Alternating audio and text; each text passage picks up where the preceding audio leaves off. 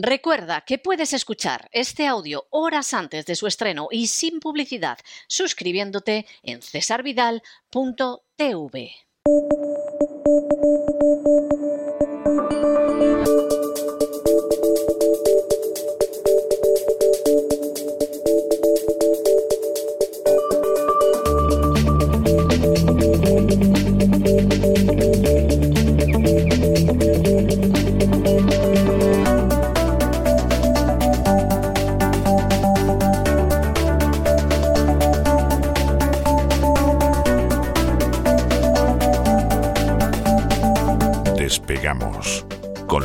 Lorenzo Ramírez.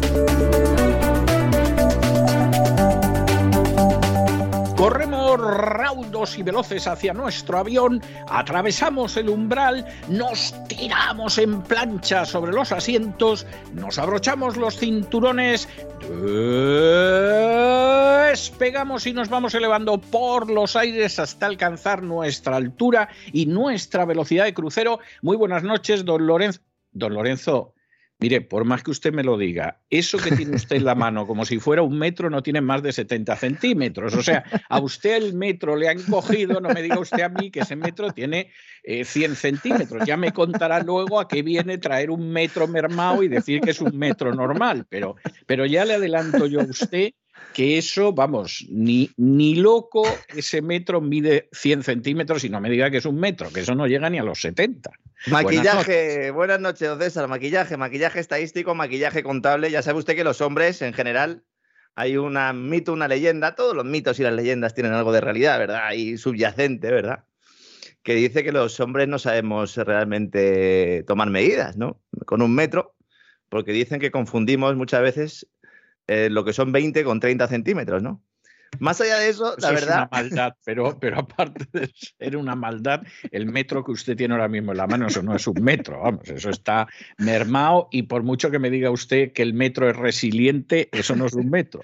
Resiliente, inclusivo, sostenible y con perspectiva de género. Bienvenido también al vuelo, don César. Alguno ya pensaba que, había desaparecido usted en combate como Braddock. No, lo que pasa es que, bueno, de vez en cuando también le tienen que hacer alguna, alguna reparación, ¿no? En el, en el taller. Sacarme una muela, vamos. O sea, aclarémoslo, porque va a decir alguien eh, le han tenido que hacer una reparación y alguno se va a frotar las manos y dicen a ver si se muere. No, no.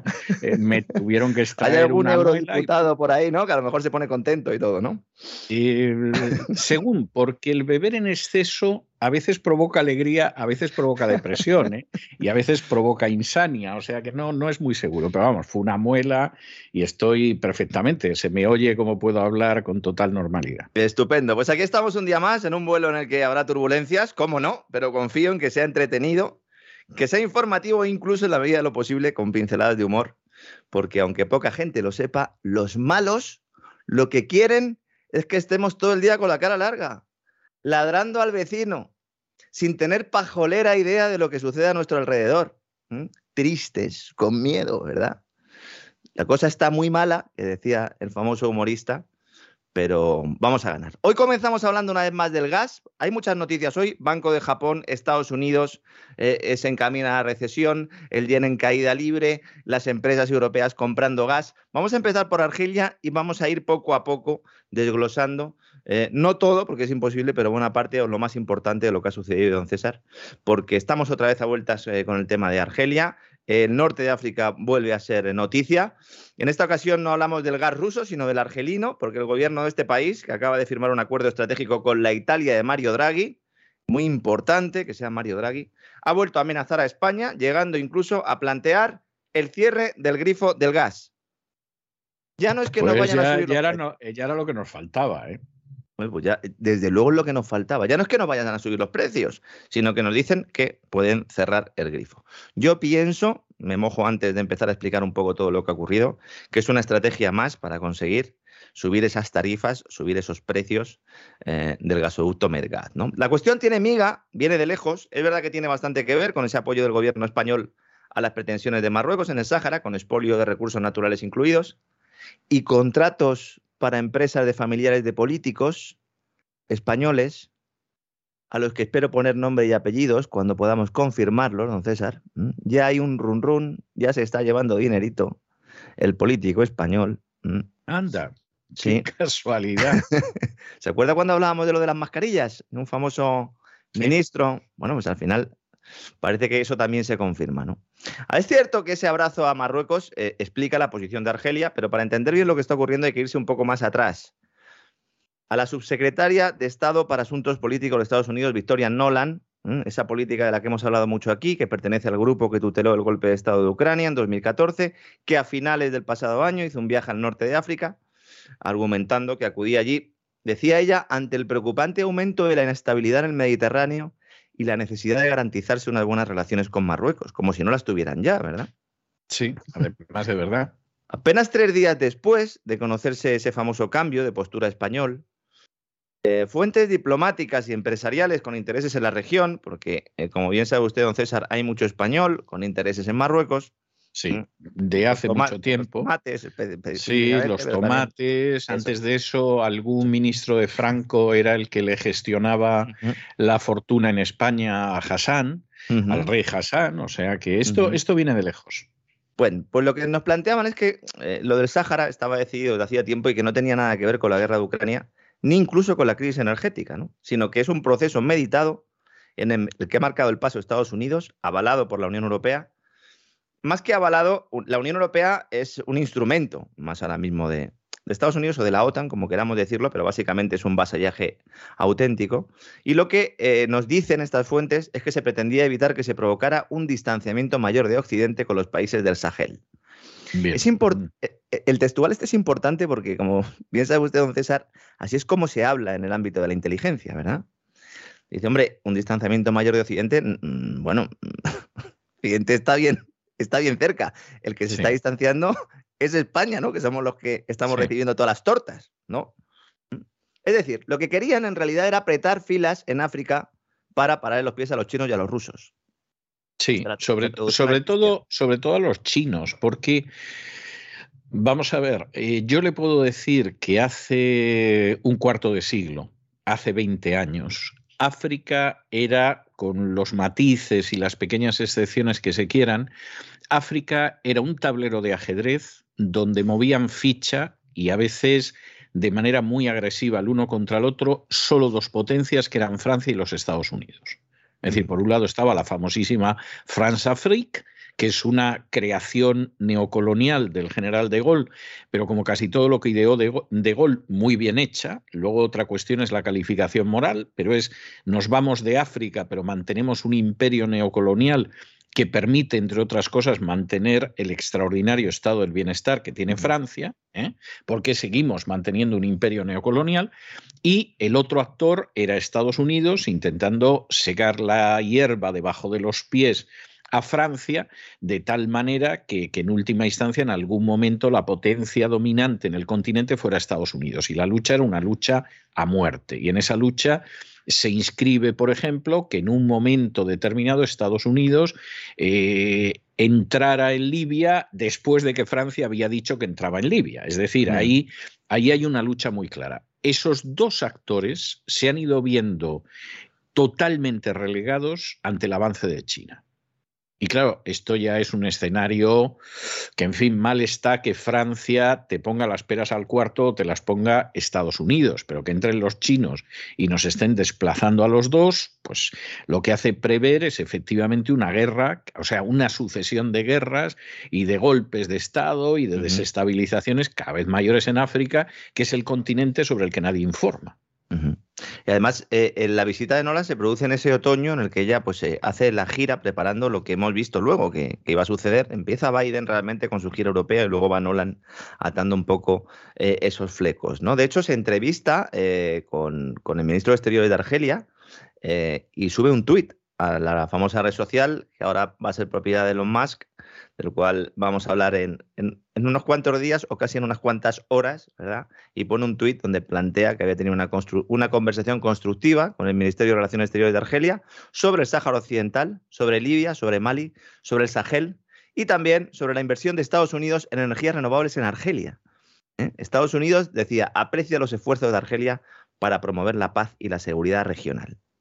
Con estos mimbres se produce la intervención militar rusa y entonces la Casa Blanca, la administración Biden, aprieta o se pone en contacto con eh, gente en Europa para que hablen con España, lo cual también pues, nos muestra hasta qué punto no hay una conversación directa, efectivamente, entre Estados Unidos y España. Nos ven eh, pues como la ED de la ED y entonces directamente pues, se ponen en contacto con Úrsula o con Draghi para que traslade al gobierno español que había que ya mojarse con el tema del Sáhara y dice, mirad, si nosotros ya sabemos que vosotros lleváis mucho tiempo, desde la época de Zapatero y tal, con todo esto, pues mirad, eh, directamente ya pues plegad velas, que ahora con todo el follón de Rusia se va a hablar poco de esto, ¿no?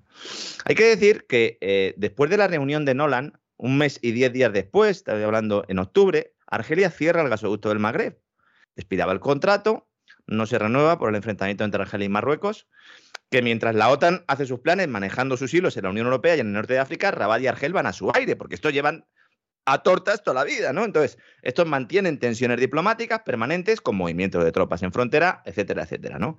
Este gasoducto, Magreb-Europa, tiene unos 1.400 kilómetros de longitud y aproximadamente una tercera parte atraviesa territorio marroquí y por lo tanto pues había que pagar un canon a Marruecos. ¿no? Rabat estaba obligada a pagar este canon mediante un contrato. Ese contrato vence el 31 de octubre. Todos sabíamos que iba a vencer y había rumores de que no se iba a renovar y efectivamente no se renueva. Es decir, no maneja o no manejaba Estados Unidos los resortes de Argelia como alguno pensaba. ¿no? A partir de ese momento, el gas argelino llega a España exclusivamente por Medgaz, que es el otro gasoducto, y nos dijeron que se iba a trabajar para ampliar el suministro. Este es el gasoducto que dice Argelia que puede cortar, que es el único ahora mismo que trae gas de Argelia. ¿Mm?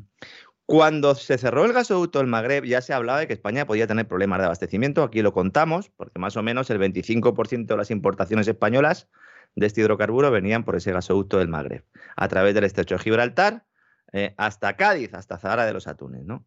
Entonces, una vez que llega esta guerra de Ucrania, las sanciones occidentales comienzan a poner la diana a los hidrocarburos rusos, los precios se disparan, Argelia levanta la voz y le dice a España que sí, que muy bien, que el gas llegará por Medgaz, pero que subirá las tarifas. Medgaz lo gestiona Sonatrach, la empresa argelina, junto con un consorcio formado por Naturgy y BlackRock, la famosa gestora que es dueña de medio mundo. ¿no? Sin embargo, a Italia le mantiene el precio. Y además, le considera socio estratégico, porque eh, la otra vía de entrada del, gas argelino a Europa es por Italia. ¿no?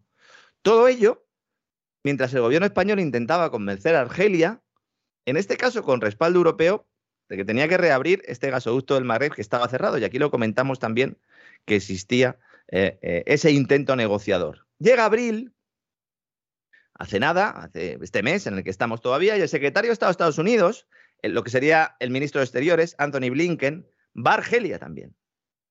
Hay que darse cuenta de todos los, movimientos que se producen a Argelia en medio del follón mundial que tenemos. Denotan que hay ahí un elemento muy importante que a muchos se le está escapando. ¿Y con qué llega Blinken? Con un maletín lleno de dinero. Prometiendo el aumento del comercio con el país después de que fuera Nolan. ¿eh? Una visita que además coge por sorpresa a los miembros diplomáticos en el país norteafricano que no sabían que iba. ¿Mm? ¿Qué nos dijo la Casa Blanca? Que Biden desea que Argelia también incremente sus exportaciones de gas y que se aleje en la medida de lo posible de la influencia de Putin. Ya sabe usted, don César, que Argelia siempre se le ha puesto muy del lado de Rusia, aunque yo no sé eh, si esto es demasiado exacto, don César. No, yo no creo que haya estado nunca ni en su día del lado de la Unión Soviética ni del lado de Rusia, sinceramente después. Lo que pasa es que Argelia siempre ha tenido una desconfianza más que comprensible hacia la OTAN o sea, vamos a ver, por una razón, primero la guerra de la independencia fue contra una nación OTAN que era Francia. ¿eh? Y en la que la propia Francia reconoce que se le fue la mano, pero, pero más que más a la hora de reprimir a los independentistas, a los rebeldes, a los insurrectos argelinos. Bien, eso por un lado. Pero luego, por otro lado, evidentemente, aunque al final Francia tuviera que salir de Argelia con el rabo entre las piernas y todo lo demás, bueno, pues Estados Unidos estaba mucho más cerca de Francia que de Argelia, siempre vio mal a Argelia porque tenía un gobierno de carácter socialista, etcétera, etcétera, etcétera. Y entonces, esa es una realidad, es decir, no es que Argelia haya estado cerca de la Unión Soviética o luego cerca de Rusia, porque eso no es verdad.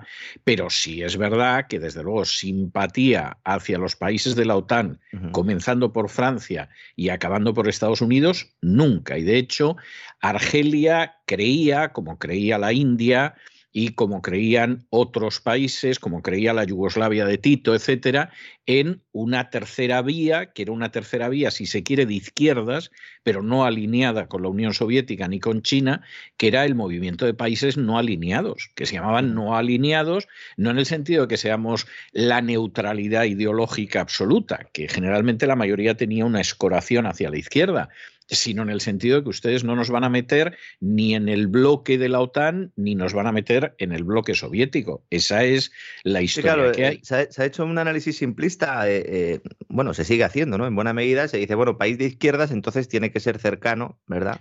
No, en muchos casos, vamos, vamos a ver, había regímenes de izquierdas, además, incluso comunistas, que no estaban en la esfera soviética. Es decir, la Yugoslavia de Tito, la Yugoslavia de Tito era muy antisoviética, yo incluso diría que la Unión Soviética era más anti-yugoslava que seguramente Yugoslavia antisoviética. Y era una dictadura comunista, con peculiaridades, con cierto grado de independencia, con una economía que no era del todo planificada, porque era la, de la autogestión, etcétera, pero evidentemente esa gente no estaba en la esfera de la Unión Soviética. China, con ser una dictadura comunista dura, durísima, a partir de los años 50 y después del vigésimo Congreso del Partido Comunista de la Unión Soviética, parte peras con la Unión Soviética y cuando llega la diplomacia de Kissinger y de Nixon a inicios de los 70, el distanciamiento es total. O sea, que es que eh, y eso estoy hablando de esos. En el caso de la India, vamos a ver, la India es una democracia con todos eh, los peros y matices que uno quiera imponer. La India es una democracia, como ellos dicen, la mayor democracia del mundo por el número de habitantes. La India y por crecimiento del PIB también, porque está crecimiento del PIB. La India es un país que estuvo gobernado muchos años por el partido del Congreso, que era el partido de Gandhi, de Nehru, que tenía una orientación no voy a decir yo marxista, pero desde luego indudablemente socialista, aunque seguramente Nehru, además de ser socialista, era marxista. ¿eh? Y, sin embargo, no estaban alineados con la Unión Soviética, aunque desde luego simpatizaban mucho más con la Unión Soviética que con los Estados Unidos, y no vamos a decir ya con Gran Bretaña, por razones históricas que no hace falta explicar. ¿no? Entonces, Claro, este tipo de historias en la que determinadas potencias se creen Jesucristo y el que no está con él está contra él, como de hecho, por cierto, en su momento dijo Bush, pues Bush hijo, pues, pues es que no se corresponde con la realidad. Bueno, de hecho, en el, después de la visita de Blinken a Argelia, a un poco la píldora, la Casa Blanca nos dice además que incluye entre sus planes, que es fundamental, Marruecos, evidentemente, dice en calidad de socio especial para la contención de la inmigración ilegal y la lucha contra el terrorismo islámico. Aquí, eh, bueno, me tiene que dar la risa, ¿no? Porque vamos a ver, eh, Marruecos contener la inmigración ilegal, pues como que no la contiene mucho. Y con respecto al terrorismo islámico, pues eh, vamos a correr un tupido velo, ¿no? Después del programa que hicimos sobre el 11 de marzo, ¿no? Claro, lo que necesita Estados Unidos fundamentalmente es eh, estabilidad para las empresas, para esos empresarios que operan en ese norte de África, ¿no? Entonces, a Sánchez, ¿qué es lo que le prometen? Lo comentamos aquí, un poco por encima, después ya he hablado con más gente y me lo han confirmado. A Sánchez le han prometido que España va a ser el hub energético de la Unión Europea. Se lo han prometido en Europa y se lo ha creído. Se lo han pero creído. además, además, ¿quién le ha prometido eso a Sánchez? Porque es que esa es otra historia. Pero ¿quién te ha prometido eso? Infeliz. ¿Quién fue el que al final le pasó el papelito, ¿no? Diciendo, vas a ser el presidente de un país con un hub energético. ¿Cómo será la cosa? Que la ministra para la Transición Ecológica, la ministra de Energía española, Teresa Rivera, no se lo ha creído en ningún momento y se lo ha dicho a Sánchez en varias ocasiones y Sánchez ya está mosqueado con ella porque a Sánchez no le gusta que, le digan que no, ¿no? A ver, le gustan otras cosas, ¿no? Entonces, Argelia le dice a Blinken y a Sánchez que el gasoducto del Magreb no se abre y que como lo abran en sentido inverso, es decir, de España a Marruecos, para llevar el gas comprado a, Estados Unidos, el gas natural licuado, el país de Mohamed, que entonces va a haber represalias. Pues el presidente eh, de Argelia ya le había dicho a Sánchez antes que a lo mejor no se opondría. Argelia está jugando sus cartas. ¿Por qué? Porque Argelia puede convertirse en un socio estratégico energético de la Unión Europea y están bueno, pues ejerciendo ¿no? su soberanía nacional. Esto es difícil que lo entiendan mucho, porque claro, como nosotros no tenemos soberanía nacional, pues no podemos comprenderlo. Pero hay países que sí la tienen y pues aunque te visite Blinken o te, te visite el Sun Sun Corda, pues al final vas tomando decisiones eh, mirando por tu propio beneficio, básicamente. ¿no? Bueno, de hecho, eh, por cierto, hablando de Blinken, eh, la última vez que he hablado con gente de, del aparato estatal de Estados Unidos en Washington, todo el mundo me confirmaba que como secretario de Estado, es decir, el equivalente a ministro de Asuntos Exteriores, que era una calamidad. O sea, que no tenía ni idea de nada. Esto que como un una cacharrería. Totalmente, y que no sabe mm. nada de nada. Mm que seguramente es una persona que en tareas de seguridad nacional, que es en lo que él tiene experiencia, pues lo podría hacer con una cierta competencia. De manipulación nacional, más bien, ¿no? Eh, bueno, vale, pero, pero en cualquier caso ahí sí que se le conoce una, una cierta competencia y una cierta experiencia, pero que tener este tipo de ministro de Asuntos Exteriores de Estados Unidos mm. es un disparate de unas dimensiones tremendas porque no saben nada de nada. No, porque van por ahí tomando decisiones, eso, como un elefante en una, en una cacharrería, ¿no? Han leído algunos libros y luego piensan que, o sea, tienen muy poca capacidad para saber eh, o para conocer eh, distintas culturas, distintas formas de pensar en países donde hay que tomar eh, posiciones y donde hay que tomar decisiones. Y luego, claro, pues vienen las extrañezas dicen, bueno, ¿y por qué han hecho esto es esto? Si, si resulta que tú lo estabas viendo desde la perspectiva de un americano o de un estadounidense, ¿no? Que no es un argelino, evidentemente, ¿no? Entonces, ante todo esto, Marruecos decide acelerar el proyecto de gasoducto con Nigeria de más de 7.000 kilómetros. Este proyecto de gasoducto, que he leído algunas cosas en, los últimos días, no está hecho, es un proyecto. Esto cruza 13 países de África Occidental por mar. Por mar. Porque claro, si, fuera por tierra, imagínense, ¿no?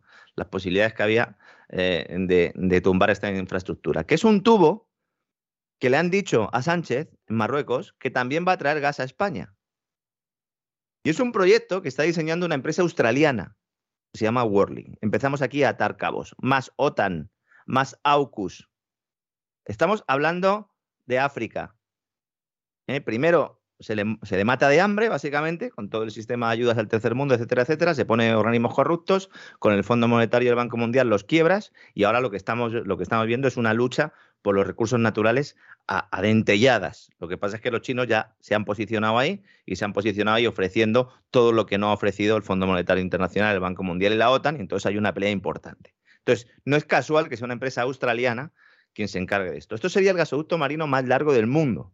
El proyecto es espectacular, pero es un proyecto, ¿no? Por cierto, que esto, el proyecto lo ha financiado el Banco Islámico de Desarrollo. Hombre, fantástico. O sea, es que no nos llevamos más que alegrías, don Lorenzo. Claro, tenemos aquí a la OTAN, ¿no? Con Australia, con el Banco Islámico de Desarrollo, financiando un tubo que nos va a traer el gas a España de Nigeria a Marruecos. Yo de verdad, ya cualquier cosa me creo, ¿no? Y en estas estamos cuando Argelia accede cual Wikileaks a un correo electrónico de la ministra española Teresa Rivera, en el que asegura que España reabrirá el gasoducto del Magreb en sentido inverso, diciendo, a mí me dan igual los argelinos, nosotros lo abrimos y fuera. Se enteran los argelinos y dicen, ojo, que yo no me creo, dice el gobierno de Argelia, que el gas que le vas a mandar tú a Marruecos no es el mío, que te estoy dando a ti, a través de Medgaz, a través de Almería. Porque claro, lo que dice Marruecos y España es, no, no, este es el gas americano que lo hemos comprado, le hemos traído un buque metanero, lo hemos metido en nuestras plantas regasificadoras y ahora se lo damos a Marruecos. Y dicen los argelinos, y un pimiento, ese es mi gas que están metiendo a través de Almería y que se lo vas a dar de vuelta. Entonces, ¿para qué he cerrado yo Magreb? ¿no? Entonces saca un comunicado el gobierno argelino diciendo cualquier transporte de gas natural argelino entregado a España cuyo destino no sea otro que el previsto en los contratos será considerado incumplimiento de los compromisos y en consecuencia podría dar lugar a, pues, al incumplimiento del contrato que vincula a Sonatrack con sus clientes españoles. Es decir, cortar el gas. Problema. Bueno, pues, pues pues fantástico, porque además, a diferencia de Rusia, nosotros no podemos decir, bueno, nos puede usted hacer eso, pero si deja de hacerlo nos tiene que pagar en pesetas. No, no existe esa posibilidad. Aquí la peseta, ¿no? Aquí no, no podemos abrir una cuenta especial K. ¿verdad? Una cuenta, una cuenta para el tránsito, ¿verdad? La cuenta Kellogg's Special K, que es como se va a llamar esto, la verdad es que tiene WhatsApp, ¿no? Que se llamen Special K estas cuentas. Ahora vamos a hablar un poco de ellas cuando comentemos el tema de Rusia, ¿no? La gran cuestión aquí es, ¿cómo se puede probar que el gas que le va a dar España a Marruecos no es el argelino? ¿Cómo? Pues hace falta que haya una empresa que se dedique a certificar que el gas que está entrando por ese tubo en sentido inverso es el gas natural procedente de las plantas regasificadoras, etcétera, etcétera. Y esto es un jaleo tremendo. ¿Qué empresa será? Enagas, que es la encargada de todo esto. Por cierto, no sé si sabe usted quiénes son los accionistas de Enagas. Alguno pensará, esto es empresa pública española y tal, sí, ¿no? Sí, sí. Un 5% lo tiene la SEPI, ¿no? El, el Estado, la Sociedad Estatal Sí. de Participaciones Industriales, ¿no? Pero es que luego hay otros accionistas mayoritarios. Uno es Bank of America. Muy bien, muy bien. Luego está BlackRock. ¿Cómo no? ¿Cómo no? Luego está State Street, State Corporation, que es el tercero de las Big Three de las grandes gestoras junto a Vanguard. Exacto, exacto. Credit Agricole. Muy bien, eh, que, que evidentemente, hola la. Hola, la. Voici la France. Sí, Exactamente. The Bank of New York Mellon Corporation. ¿eh? Bueno, También están los ahí. Y luego sí. Amancio Ortega, que está ahí llevándose pasta, fundamentalmente. Y muy bien hecho, ¿qué quiere que le diga? Es decir, No, no, además para que haya un español, por lo menos, pues que sea Mancio Ortega, ¿no? Que de vez en cuando regala equipos para combatir el cáncer, para cólera de la gente de Podemos. Bueno, le avanzó en exclusiva que a, a su hija y actual presidenta no le llega la camisa al cuello. Está aterrada, no quería ser presidenta. La salida precipitada de Pablo Isla le puso en el, en el disparadero antes de tiempo. Además, han tenido que, que cerrar sus tiendas en Rusia. Eh, están haciendo un trasvase, que ya empezaron, pero están haciendo un trasvase importante hacia el negocio online y se está jugando el, el imperio, el imperio familiar. No sería el primero que cae. Cuando comentaba el otro día ¿Alguien- esto en las y alguien ha-. ¿Y alguien Sí. ha defendido a este hombre por el destrozo que le han hecho con la historia de Rusia? ¿O, o también se han callado como con las empresas a las que dio coces Zelensky cuando pasó por el Parlamento español? Uno ya sabe que eh, los que dan, los que aplauden a Zelensky y se consideran además eh, conservadores o una alternativa al gobierno a la derecha, tampoco es que sean muy de promercado, ¿eh? aunque alguno hay, pero la No, mayor parte de ellos no, no les gusta. eh, No son pro mercado, no, están no. en la falange. Bueno, Están en otro han sitio. estado en la falange, para Sí. ser exactos, sí. Así que esto es lo que ha pasado. Claro, uno lee el titular, Argelia nos quiere cortar el gas y entonces no entiende de qué va toda esta película, que es una película importante. Por cierto, Rivera ya ha admitido que la diferencia entre el precio intervenido y el no intervenido del gas, que al final ha habido fumata blanca, fumata gris, más que nada, porque, porque no nos han aceptado la propuesta, pero han dicho, bueno, venga, lo intervenimos, no te dejamos hacer lo que querías hacer, de crear dos mercados, uno de cara a la interconexión con Francia y otra eh, por la excepcionalidad ibérica, y te dejamos que intervengas no a 30 euros el megavatio, sino a 50, pero ya ha admitido Rivera que quien lo va a pagar es el consumidor, el consumidor de energía, dice ella. Luego dice, serán las compañías eléctricas, hombre, claro, las compañías eléctricas y nosotros también, y nosotros también los hogares y las empresas. ¿eh? Por cierto, que fíjese, después de haber echado a todo el mundo de la tarifa regulada, el gobierno, eh, empujando a los hogares al mercado libre, poniendo en el regulado nuevos costes, ahora lo, que va a hacer es esta rebaja aplicarla solo en el mercado regulado, que es cuando ya hay cuatro gatos. Es- todas estas son las trampas que hace el gobierno. ¿no? Hablaba usted antes de, eh, las cuentas Special K o de los rublos. Vamos a ver, Polonia está sin gas ruso. Bulgaria está sin gas ruso, lo comentamos ayer. Muchos dicen, bueno, eh, ¿y hay otras empresas o otros países que se vayan a quedar sin gas ruso? En principio no. La italiana Eni ha informado, nos dice la agencia Bloomberg, que va a abrir cuentas en rublos. Estos son los que llevan un, un mes y medio diciendo que nunca iban a pagar en rublos el gas. En la vida, jamás. Jamás, nunca, nunca. Nunca. Y diciéndonos a los demás que ni se nos alguno- ocurriera. Sí, como decía alguno, en política la palabra nunca es mucho tiempo. claro, nunca, nunca, pues, eh, en fin, nunca un mes y medio. O sea, esto Pues es sí, lo que hay. ¿eh? efectivamente, el gigante energético italiano dice, vamos a abrir cuentas en rublos, que no es que nosotros vayamos a pagar en rublos. Pero bueno, ya veremos si pagamos en rublos o no. Básicamente es lo que ha dicho Eni. Dice que eh, la medida es preventiva. Es que es muy gracioso, no me digan que no, es muy gracioso. Eh, no, oiga, voy, abro la cuenta, pero no la voy a usar. No la voy a usar porque no sea que me salte las sanciones. Voy a esperar a ver qué me dice el gobierno, pero si ENI es el gobierno. Si ENI es el gobierno, señores. ¿eh? Dice, bueno, ya veremos bajo qué condiciones podemos usar estas cuentas. Que no hay más tu tía. Cuenta especial K. Los países europeos dejan allí sus euros, se transforman en rublos, el Banco Central de Rusia eh, consigue esos euros porque necesita divisa extranjera que le hemos bloqueado precisamente nosotros, al mismo tiempo refuerza el rublo y nos da el gas, eh, que pasa a ser un gas eh, patrón rublo gas. Básicamente es eso, es eso, no le den más vueltas. Los países occidentales van a decir que no pagan en rublos, aunque estén pagando en rublos. Y la mejor o la única forma de saberlo es muy sencilla. ¿Qué país tiene gas ahora mismo? Está recibiendo gas. Bueno, pues todos esos países tienen empresas que están pagando en rublos. Si es que es muy sencillo, porque si no, te cortan. Y Alemania llegó a ese pacto con Putin un día antes de que entrara en vigor el decreto. Y a Olaf Scholz se le escapó y dijo que había llegado a un acuerdo con Putin para pagar el gas en euros. Y entonces salió Putin y dice, no, no, yo he llegado a un acuerdo para que me lo paguen rublos. Los dos tienen razón. Y todo el mundo peleándose, sin darse cuenta de que los dos tienen razón, ¿no? Polonia, eh, ¿afectará el corte del gas ruso? Bueno, muchos contratos ya expiraban. Comentamos ayer que tiene importantes, pero es que Polonia no iba a renovar los contratos porque el próximo octubre que es el próximo invierno, cuando va a haber de verdad problemas en el suministro, porque ahora ya, pues con, según vaya mejorando el tiempo, no existe eh, tanta necesidad de consumo, sobre todo para calefacciones, etcétera, etcétera, pues en octubre entra en funcionamiento un gasoducto que es el Baltic Pipe, el, gasoducto del Báltico, que va a transportar unos 10 billones de metros cúbicos desde Noruega al año Rusia suministraba 8, es decir, lo comido por lo servido, incluso salen ganando y por eso han cortado. No porque crean en, toda esta película de la que estamos hablando aquí. ¿eh? Cuidado que los polacos son muy cucos. ¿eh? Están viendo a ver si le pegan una dentellada también a Ucrania. claro, pero lo que pasa es que la gente está muy engañada con Polonia, ¿eh? O sea, o está muy Los mismos de los que hemos hablado antes. Los mismos de los que hemos hablado antes están muy engañados con Polonia porque tienen mucha ignorancia histórica. Y entonces, entre ese papel de víctima que se le ha asignado con ocasión de la Segunda Guerra Mundial, olvidando lo que fue la, la Polonia del periodo entre guerras, que fue pavorosa, ¿eh?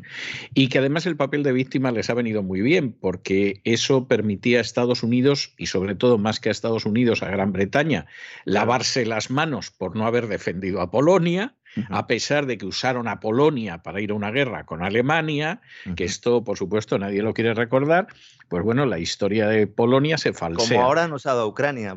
Como ahora Ucrania, efectivamente. Yo estaba viendo hace, ha sido cosa de una semana, estaba viendo las declaraciones de una de las más altas autoridades judías del mundo, que curiosamente es un judío ucraniano, y en el curso de un panel le preguntaban, era, si yo no recuerdo mal, es, debe ser presidente, vicepresidente del Consejo Judío Mundial. ¿eh? O sea, no es un rabino por ahí perdido en el Sudán. ¿eh? Y entonces, eh, como es ucraniano, le preguntaban por Ucrania y por el antisemitismo, ¿no? Y entonces decía, bueno, mire usted, Ucrania es el país más antisemita de Europa, quizá con la excepción de Polonia lo cual ya es significativo, pero demuestra que este hombre sí sabe historia. Y luego, eso sí, luego hablaba del batallón Azov, de cómo honran a bandera, de los que van con esvásticas, o sea, este lo contaba todo.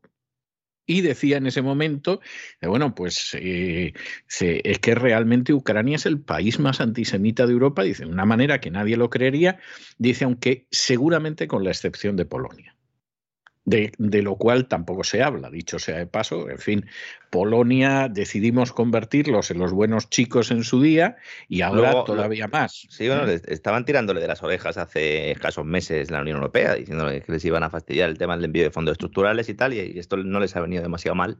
No, les ha venido de maravilla, porque ahora a ver quién les quita los fondos estructurales, a pesar de que, bueno, vamos a ver, la judicatura en España es el colmo de la independencia y de lo inmaculado y honrado comparado con lo que es en Polonia. En Polonia han ido aprobando una serie de leyes que no existe independencia judicial ni cosa que se le parezca y que además incluso implican que si en un momento determinado tú quieres acudir a la justicia europea porque la justicia polaca ha hecho lo que ha querido, encima te caen encima de la chepa. Es decir, en España la independencia judicial deja mucho que desear, pero todavía no ha llegado ni de lejos a la, a, la, falta de independencia judicial de Polonia. Pero en España ha habido casos que al final ha sido la justicia europea la que ha hecho justicia, porque los tribunales españoles no lo iban a hacer. En Polonia, el gobierno polaco lleva años en la idea de que no puedas recurrir a los tribunales europeos. Entonces, eso es muy grave. Pero claro, Polonia ha sabido alinearse y entonces, pues eh, vamos a, mirar para otro lado mientras acaba con la independencia judicial. Pero Hungría, que ha cometido el inmenso pecado de volver a elegir a Orbán, bueno, pues ya le han dicho que los fondos europeos, que no les va a llegar un céntimo. Sí, sí, y Javier Solana eh, diciendo que algo había que hacer con, con, el, con el señor Orbán, bueno, pues eh, algo, algo, algo, algo hará a lo mejor, ¿no? No sé, que vigile lo que come, que vigile lo que come este señor, ¿no? Claro, estos son los polacos que, se están quejando ahora del problema de seguridad jurídica con el tema de los contratos con Rusia, ¿no?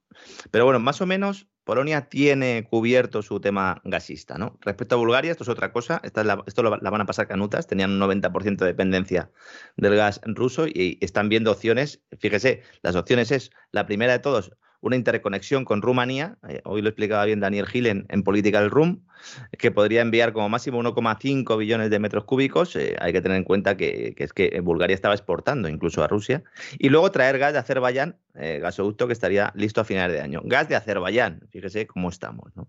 Y dejamos el tema del gas, de la energía, aunque todo gira en torno a la energía, ¿verdad? ¿Verdad, don César? Ya muchos se han dado cuenta con la paliza que he dado yo con el tema de Nord Stream 2 y venga paliza y venga despegamos que lo volvíamos a sacar. Es una guerra energética, es una guerra energética. Luego decíamos, es una guerra de divisas. Pues sí, es una guerra de energía y de divisas porque es la creación de un sistema monetario nuevo en el cual pues la energía tiene un papel fundamental. Pero nos vamos a Estados Unidos, ¿eh? allí cerca cerca, bueno, cerca no, ¿dónde está usted? Mejor dicho, vamos a hablar del informe que ha hecho el banco alemán Deutsche Bank. Primero, porque esto es tremendo. ¿eh? ha hecho un informe sobre la economía estadounidense y en concreto de la actuación de la Reserva Federal, que está en pleno proceso de subida de tipo de interés para contener la inflación, aunque tarde y mal, que además está provocando correcciones bursátiles importantes, un frenazo de la actividad económica en el país. Vamos a hablar ahora de ese último dato, que certifica que la economía de Estados Unidos ahora mismo está cayendo. Pero los analistas del Banco Germano consideran que la Reserva Federal va a llevar los tipos de interés, agárrense, señores, ahora sí agárrense, hasta el 5 o el 6% lo cual va a provocar una profunda recesión en Estados Unidos.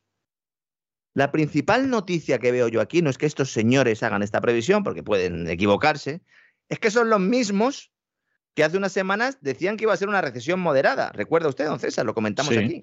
Bueno, ¿cómo estará la cosa que hoy el New York Times, en fin, que es uno de los periódicos emblemáticos del establishment aquí en Estados Unidos, dice que la economía americana encoge en este primer trimestre, pero que en realidad eso oculta el aguante de la resiliencia. Sí, Que, es lo que le pasa al metro que traía usted hoy, que no llega a los 70 centímetros y... hemos llegado, hemos llegado. Se pretende, se pretende decir que eso es un metro de 100 centímetros. Entonces, claro, lo del New York Times, vamos a ver, el New York Times no tiene vergüenza y eso lo sabe cualquier persona medianamente informada desde hace mucho tiempo, pero claro, el titular es el remate, es decir, la economía está cayendo, pero esa caída lo que oculta es lo bien que aguanta la recuperación de la economía. Oigan, no me venga usted con tonterías. A, papá, lo han puesto en la calle, nos hemos quedado sin los ingresos de papá, pero eso en realidad es para ocultar lo bien que vamos en casa. Pero, pero ¿qué está usted diciendo? Que va a pasar más tiempo con nosotros a partir de ahora, ¿verdad? Papá Exactamente, sí, porque no tiene empleo, que lo que pasa es que no sabemos dónde, porque a ver quién paga la hipoteca de la casa ahora, ¿no? Tengo el New York Times ahora mismo aquí abierto, según estaba comentando usted, y la verdad es que el, artículo es, es deleznable. Es deleznable. Empezando por el titular, ¿no? Masking a broader recovery, dice. Dice, no, vamos a ver, la economía estadounidense está cayendo, pero esto enmascara una, una recuperación de una manera subyacente que está ahí, que nadie sabe dónde está, como el amigo de Joe Biden. A lo mejor el amigo de Joe Biden es la recuperación. Es la recuperación. Por eso no la vemos. A mí esto me recuerda una anécdota de mi hermano Gustavo cuando era muy pequeñito, que claro, no quería irse a la cama a la hora a la que tenía que irse y entonces fingía que tenía interés por ver los programas de televisión, pero como era un niño muy pequeño, se quedaba frito mientras los demás veíamos la televisión. Entonces, cuando mi madre aprovechaba para decirle, Gustavo, vete a la cama, que es donde deberías estar, mi hermana, que te estás durmiendo, él decía, no, no me estoy durmiendo, os engaño. ¿Eh? Pues aquí sucede igual. No es que la economía de Estados Unidos esté desplomándose, es que nos engañan, pero, pero en realidad no están, eh, no están dormidos ni está disminuyendo la economía, nos engañan. La economía va viento en popa. Como sabe cualquiera que vaya a comprar a un supermercado en Estados Unidos y vea cómo ha subido de manera salvaje el precio de los artículos de primera necesidad. Y eso a mí me puede contar el New York Times lo que quiera, porque el que hace la compra soy yo. Y yo sé cómo han subido las cosas. Luego en la información por abajo dice que claro, que esto contrasta, dice claro, mm, eh, hay una recuperación ahí subyacente que contrasta con los problemas que tienen los hogares para poder realizar las compras de alimentos. Y bueno, pues entonces, a ver si te aclara, ¿no? Mi hijo, en lugar, cuando le pasa eso, le pasa un poco como le pasaba a su hermano, don César, a don Gustavo, le mando un abrazo desde aquí. Mi hijo dice, en papá, no me he dormido, estoy descansando los ojos, que es incluso echarle igual, más rostro igual, aún. Igual, igual, O sea, es, algo más sofisticado. Su hijo tiene una, una tendencia literaria que yo le, le recomiendo que le desarrolle, aunque no sé si hago bien, porque visto, visto lo que te puede pasar siendo escritor, no, no sé yo si es el mejor consejo que puedo darle para su hijo. Bueno, dato de Estados Unidos, vamos a ver. Todo el mundo esperaba un estancamiento en, el primer trimestre.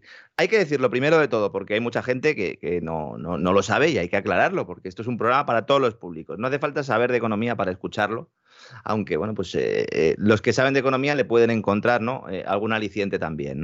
Vamos a ver, en Estados Unidos no se mide igual el crecimiento que en España.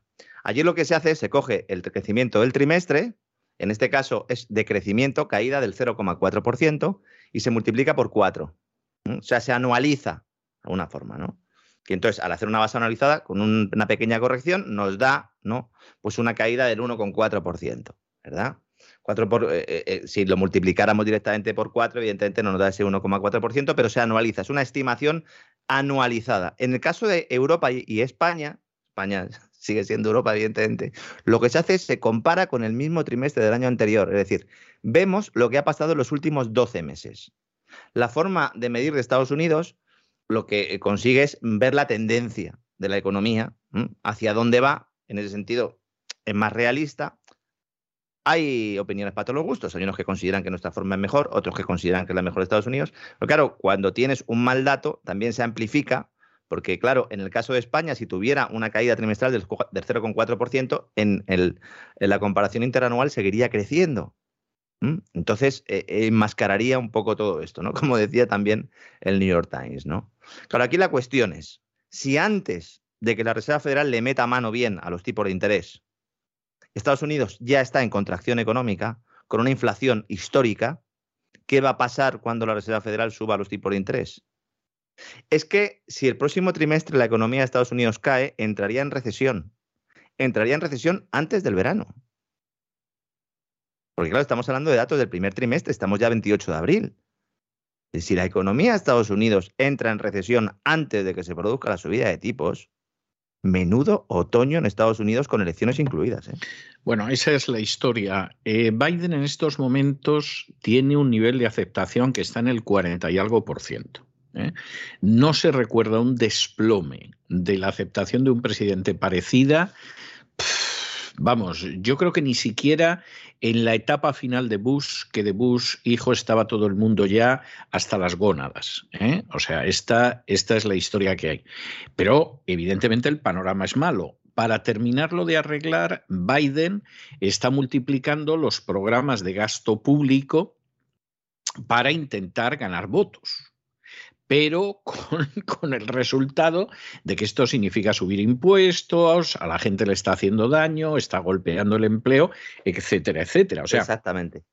Vamos a llegar al mes de noviembre en unas condiciones que, vamos, eh, salvo que vuelvan a robar las elecciones como hicieron hace un año y pico con las presidenciales, lo suyo es que los demócratas se lleven un golpazo, pero de esos que hacen historia. ¿eh? Y viendo cómo gente que se juega el tipo en las elecciones en el Partido Demócrata está empezando a reaccionar, el propio Partido Demócrata es muy consciente de que el golpe puede ser muy severo. O sea, pero muy, muy severo. Sí, lo cual explica también ese tipo de artículos, ¿no? Como el del New York Times que citaba usted, porque estamos ya en campaña electoral de hecho, en el análisis que hace el New York Times eh, se la cogen con papel de fumar porque, claro, eh, no puedes titular directamente eh, Estados Unidos a punto de entrar en recesión. Y entonces nos dice el artículo, dice, la disminución, la caída del PIB, dice, se debe principalmente a dos componentes volátiles de informes trimestrales, dice, los inventarios y el comercio internacional. Entonces, plantea que muchas empresas han adelantado las compras ante el temor a que hubiera problemas en las cadenas de suministro y que ahora pues tienen mucho inventario y que eh, por eso pues eh, hay menos, eh, menos producción, ¿no? En, bueno, menos Producto Interior Bruto, que al final son los bienes y servicios a un precio determinado que se, que se venden en una economía, así es como se mide el PIB, ¿no? Entonces, también nos dice el New York Times que la disminución del gasto público, que es algo que apuntaba usted ahora, también fue un lastre para el crecimiento. Es muy fuerte que la rebaja del gasto público pueda llevar a Estados Unidos de crecer al mayor nivel de la historia a las puertas de la recesión en cuatro meses. Es muy fuerte y muestra hasta qué punto hay doping en la economía norteamericana. Y luego dice el New York Times, dice, las medidas de la demanda subyacente mostraron un crecimiento sólido. digo, bueno, ¿qué medidas son estas? Me voy al cuadro y veo gasto de consumidores, el motor de la economía de Estados Unidos, creció un 0,7%. A pesar de Omicron, nos dice el New York Times, ¿no? Dice, el gasto de los consumidores es el portaaviones en medio del océano, nos dice el New York Times. Pero vamos a ver, señores del New York Times, que tenemos una inflación de caballo. Si sube el, si sube el consumo un 0,7 y la inflación está cerca del 10, ¿qué portaaviones? Será un pedalero, ¿no? Un patinete de esos que cogemos aquí en la playa, ¿no? Para dar una vueltecita con tobogán, de estos que, que tienen detrás un tobogán para tirarse, ¿no? Cuidado con el déficit comercial de Estados Unidos también, que eh, también da señales de alerta. Los consumidores y las empresas de Estados Unidos continúan comprando muchos más bienes extranjeros de los que Estados Unidos exporta al extranjero. Esto genera un déficit comercial y para financiar ese déficit comercial necesitas una divisa potente. Por eso ahora mismo el tema del dólar pues eh, eh, está beneficiando por un lado y perjudicando por otro. Te perjudica a la hora de, efectivamente, de comprar, bueno, te beneficia a la hora de comprar bienes en el exterior, pero a la hora de venderlos, evidentemente no, porque son más caros, ¿no?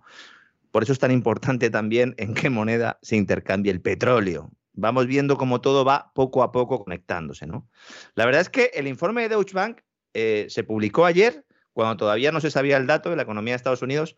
Las previsiones decían que la caída iba a ser de un 0,1%, ha sido finalmente del 0,4%. Eh, no hay mucha diferencia, yo creo que sí es relevante, eh, pero bueno, no hay mucha diferencia. Pero claro, es que el informe de Deutsche Bank es incendiario, porque es que hablar de una subida de tipos hasta el 5 o hasta el 6% eh, es tremendo, ¿no? Un informe que todo el mundo está citando, porque lo publicaba la agencia Bloomberg, pero que nadie habla, que en ese informe también se habla de Europa. Y cuando lo he visto aquí, yo sí que me, tenido que tomar una tila de esas que, prepara Don Isaac. ¿eh? Dice Deutsche Bank, esperamos que el Banco Central Europeo suba los tipos de interés entre 2,5 y 3 puntos entre septiembre de este año y diciembre del 23. Dejando la tasa de depósito, es decir, el, dinero, eh, el interés que le cobran los bancos, ¿no? por tener sus, reservas en el Banco Central Europeo, entre el 2 y el 2,5. Cuidado con el Euribor. Porque el Euribor tiende a ir hacia esa tasa de depósito. Estamos hablando de un Euribor del 2, del 2,5.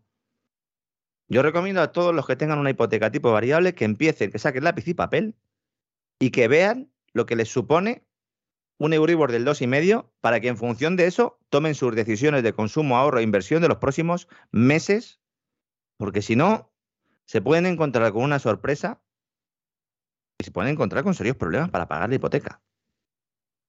Hagan esto antes de irse de vacaciones, no después, señores. Y alguno dirá, bueno, ya está el agua fiesta de Lorenzo Ramírez. Señores, el Euribor lleva años en negativo.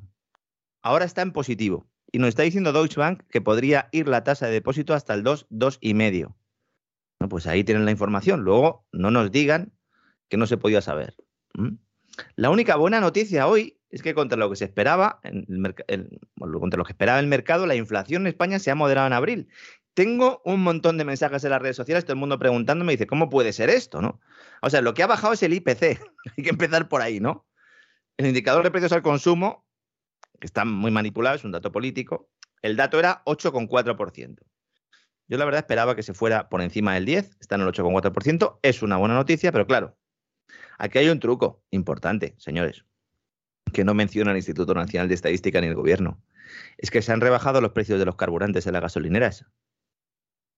Y esto genera un efecto, evidentemente, eh, al compararlo eh, con los precios en un determinado mes, en este caso en el mes de, abril, porque es el dato adelantado, con abril del año pasado, bueno, pues tenemos una comparación. Y si lo comparamos con marzo, antes de que se pusiera en marcha esta rebaja, pues efectivamente eh, tenemos eh, pues un elemento ¿no?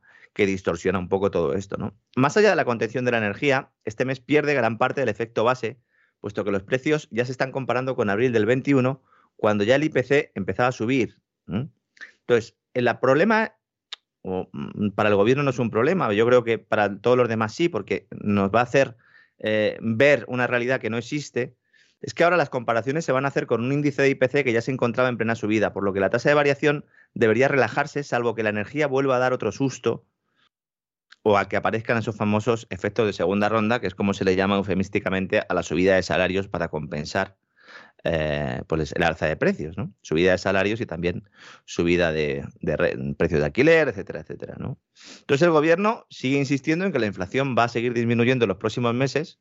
Dice, una vez que pongamos en marcha la medida para limitar los precios del gas, y aquí vamos otra vez con esto. Me gustaría explicarlo bien, porque tiene que entenderse.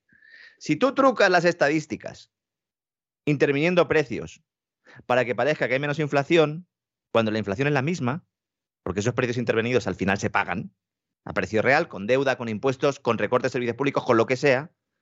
¿Qué estás haciendo? Estás maquillando una realidad. Y cuando uno maquilla una realidad, para que parezca más guapa de lo que es, luego, cuando quiera adoptar medidas, o cuando tenga la necesidad de adoptar esas medidas, no las va a adoptar porque piensa que es más guapa de lo que es. Yo creo que me entiende todo el mundo. Si nosotros empezamos a ver yo un creo, Yo creo que es evidentísimo. si, empezamos a ver un IPC que se va al 5, que se va al 6, pues nos dirán, ah, esto está controlado. Pero el problema subyacente, como diría el New York Times, es el mismo. Es el mismo. Prueba de que la situación es muy mala. Tenemos una inflación de caballo. Fíjese que estamos hablando del 8,4 y el gobierno está aplaudiendo. Imagínese, ¿no? Y hoy hemos conocido los datos de empleo de España. Entre enero y marzo en España se han destruido más de, más de 100.000 puestos de trabajo. Se dice pronto, ¿eh? Se dice pronto. Es la primera vez que sube el paro oficial desde septiembre del 20. La población activa ha bajado en casi 25.000 personas, gente que ya no ni siquiera busca trabajo. Baja hasta el empleo público. A mí esto es lo que me ha dado verdaderamente pavor, porque digo, si baja ya hasta el empleo público, hasta el empleo público, don César, 7.400 efectivos menos en el público. ¿Mm? Este dato registra un cambio de tendencia tras cinco trimestres consecutivos de descenso, es decir, sube el paro, la población activa baja y vuelven a subir los hogares con todos sus miembros en desempleo. Aquí hay otro elemento también de maquillaje importante. En el segundo y en el tercer trimestre vamos a tener buenos datos de empleo por el turismo. Pero luego veremos. Este quizás sea el último grado macroeconómico para el gobierno, porque recoge todavía ¿no? Eh, muchas cosas de enero y de febrero, también un poquito de, la primera parte de marzo.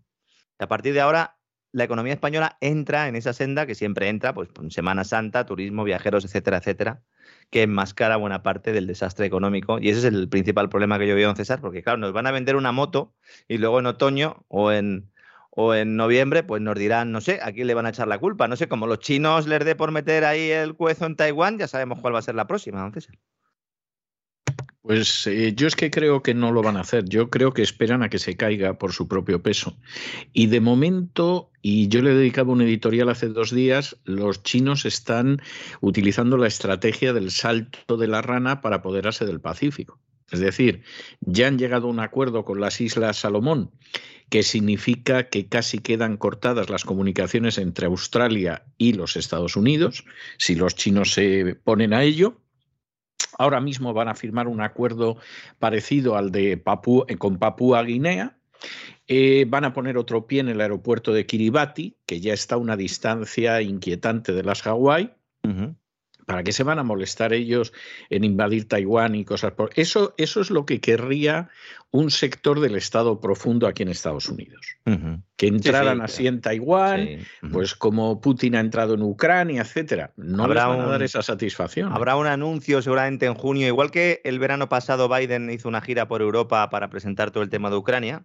Este año lo que se va a plantear es una iniciativa para reforzar los lazos económicos con el Indo-Pacífico. Está ya trabajando la Casa Blanca, pues en buena parte con gente de ese estado profundo para lanzarlo como caballo de Troya. Pero fíjese lo que son las cosas que en España el famoso plan anticrisis, eh, que no es ningún plan ni, va a solucionar absolutamente nada, es dotado con 16.000 millones de euros que fundamentalmente son eh, servirán para refinanciar esos créditos ICO impagados, que es el gran baluarte propagandístico del gobierno electoral, se ha aprobado sin ERC, sin Esquerra Republicana, y con EH Bildu, formación proetarra, formación que a partir de ahora estará presente en la Comisión de Secretos de Estado. ¿Mm? Sí, como contamos el martes y además con profundo horror, porque al final esto es lo que hay. Es algo, verdaderamente lo de España es un panorama vamos a ver, con la enorme distancia que hay entre España y Estados Unidos, ¿no? Pero ves lo que hace el gobierno español y dices, qué desastre. Y, y, dices, es que el único gobierno que me parece que lo está haciendo igual de mal para los intereses no de ciertas élites, sino para los intereses del pueblo, es el gobierno de los Estados Unidos. Es algo verdaderamente tremendo. Luego alguno me dirá, bueno, no se olvide usted a Maduro, no se olvide usted a Castillo en Perú. Ah, sí, lo que usted quiera, pero estamos hablando de países que ya están en otra onda. Claro. Pero aquí estás hablando de gente que tú dices, pero hombre, vamos a ver, eh, yo puedo comprender cierto grado de maquiavelismo y de inmoralidad en el gobierno de Pedro Sánchez, pero es que esto ya es la estupidez o es el hecho de que efectivamente ellos están convencidos de que el país ya está en el desguace y entonces simplemente están intentando mantener el control para llevarse buena parte del desguace. Que yo creo que hay indicios de que por ahí van las cosas. Sí, no, lo, voy a adelantar. Los decretos también aprobados y, sobre todo, bueno, pues esa preparación legal para un contexto de apocalipsis económico, que es lo que ha hecho básicamente el gobierno y lo que sigue haciendo con esos reales decretos. Y el hecho de que utilice esa figura, aunque ya se haya desvirtuado completamente, que es una figura jurídica que solo se puede emplear en, cuando hay una urgencia, cuando hay una situación excepcional, pues ya la situación excepcional es la, de siempre. Estamos en, un estado de alarma permanente, eh, aunque no según, eh, no en el mismo estado, ¿no? Como estábamos eh, con el tema de la pandemia, no es certificado, pero sí de facto. Así que nada, seguiremos informando, don César, muchas cosas hoy. También hay que decir para terminar que el Banco de Japón eh, ha decidido ir contra el mundo y va a ser el único que no va a subir tipo de interés. El yen se está hundiendo, se está desplomando. Hay preocupación en Estados Unidos por la economía de Japón. De hecho, hay conversaciones al máximo nivel entre el Ministerio de Economía eh, la Secretaría del Tesoro Janet Yellen y Japón para ver cómo pueden intentar ayudar a, estabilizar al yen, porque el yen está en caída libre absoluta. Y bueno, pues hay partido, don César. Interesante es, hay muchas turbulencias, como planteaba al principio, pero espero que nuestros amigos pues hayan, si no disfrutado, por lo menos pasado un rato agradable ¿no? con, con el despegamos yo creo que sí, que siempre es así. ¿eh? Luego, luego lo piensan más en frío y a lo mejor las reacciones varían, pero, pero yo creo que, que así es, así es, don Lorenzo. Un abrazo muy fuerte y hasta mañana. Hasta mañana, don César.